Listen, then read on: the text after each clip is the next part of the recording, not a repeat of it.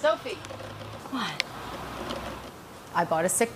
Я купила больного щенка в 2004 году. Это была моя первая собака. Он страдал всю свою жизнь. Позже я узнала, что в магазине мне соврали. Сказали, что щенок от лицензированного заводчика, а на самом деле он родился на собачьей фабрике. Когда я поняла, что меня обманули, меня это сильно разозлило. Но потом я осознала, что таких, как я, много. Тех, кто сами не зная, заводят больных собак. Потому что нет никакого законного противоборства таким фабрикам кроме простого гражданского иска, который попадает в систему и ничего не меняет. Я поняла, что лучшее средство – остановить возможные продажи. Если запретить торговлю щенками в магазинах, то можно остановить фабрики по их производству. К тому же нужно образовывать людей, объяснять им, почему не следует покупать щенка в магазине. Именно борьбе за права и здоровье четвероногих друзей Мишель Лазаров посвятила всю жизнь, дав себе обещание, что ни один щенок во Флориде не станет жертвой алчных заводчиков и бездушных ритейлеров. Но когда зоомагазины и сети, которые продают щенков, не пошли ей навстречу, Мишель быстро поняла, что, будучи простым активистом, ей не под силу тягаться с торговыми гигантами и бюрократической машиной.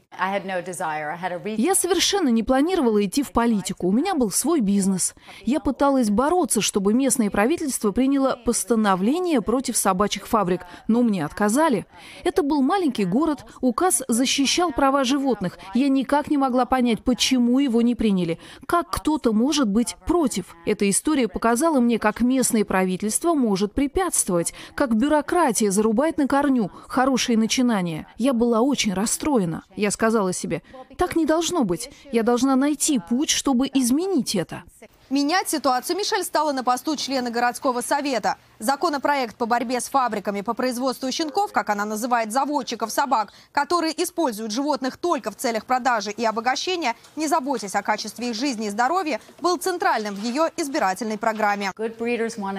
Добросовестные заводчики хотят быть уверены, что об их щенках будут заботиться. Они не разводят щенков в огромных количествах, отправляя в коробках в магазины. Все мои исследования за 15-летнюю историю борьбы и сотрудничества с гуманитарным обществом США США с Американским обществом по предотвращению жестокости к животным не нашли ни одного зоомагазина, в особенности сетевого, который не продавал бы щенков, которых разводили на очень жестоких по отношению к собакам фабриках.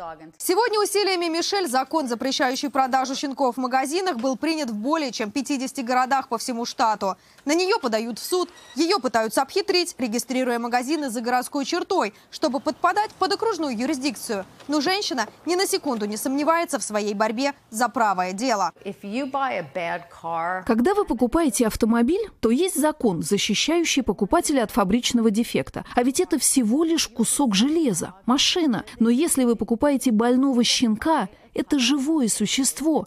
Люди заводят собак, чтобы любить их, доверяя продавцу, что щенок здоров, привит. Но зоомагазины продают животных, зная, что они могут быть больны. Представьте, что я чувствую, когда мне звонят жители и говорят, они завели свою первую собаку. Она заболела и умирает на глазах их четырехлетнего ребенка. А магазин не хочет возвращать деньги. У них на руках мертвая собака и счета от ветеринара. Это настоящее мошенничество, которое приводит меня в ярость.